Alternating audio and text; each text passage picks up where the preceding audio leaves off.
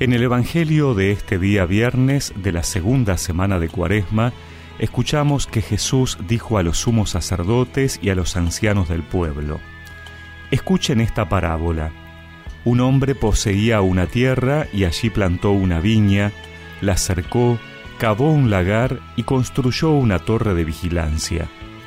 Después la arrendó a unos viñadores y se fue al extranjero. Cuando llegó el tiempo de la vendimia, envió sus servidores para percibir los frutos. Pero los viñadores se apoderaron de ellos, y a uno lo golpearon, a otro lo mataron, y al tercero lo apedrearon. El propietario volvió a enviar a otros servidores, en mayor número que los primeros, pero los trataron de la misma manera. Finalmente les envió a su propio hijo, pensando, respetarán a mi hijo.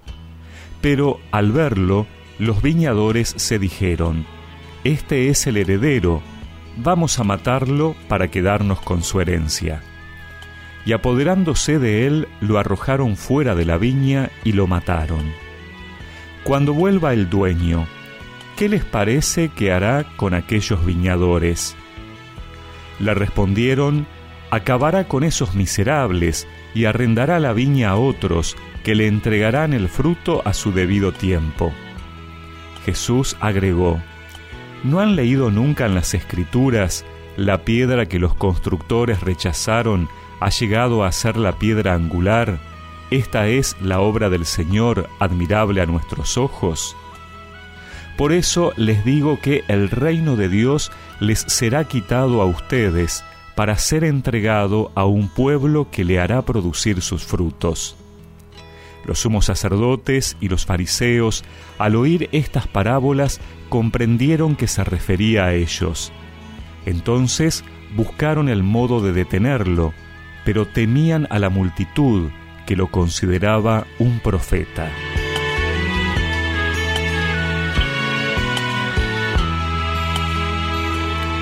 Más que una parábola, Jesús propone hoy una alegoría. Este género literario, a diferencia de la parábola, ofrece tantos puntos de comparación cuantos personajes y acciones plantea el relato. Por eso hay que entender que Jesús está haciendo un resumen de la historia del Antiguo Testamento.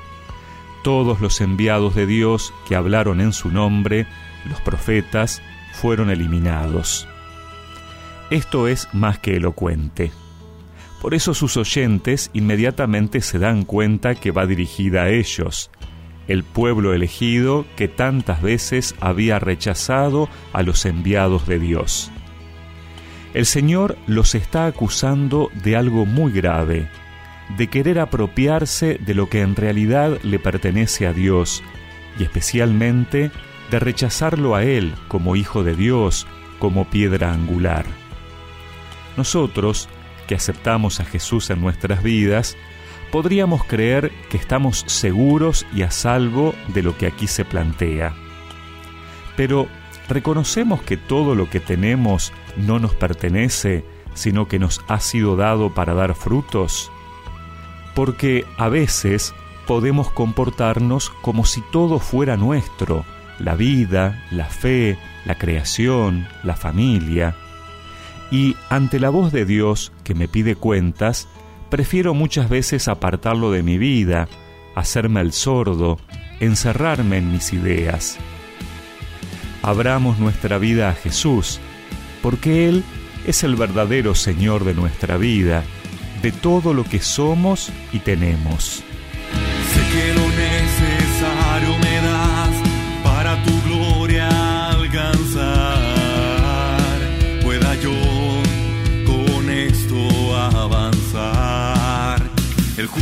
Por la fe vivirá, escudo y alimento tú serás. Ya no temo ningún mal, ya no temo ningún mal. Y recemos juntos esta oración.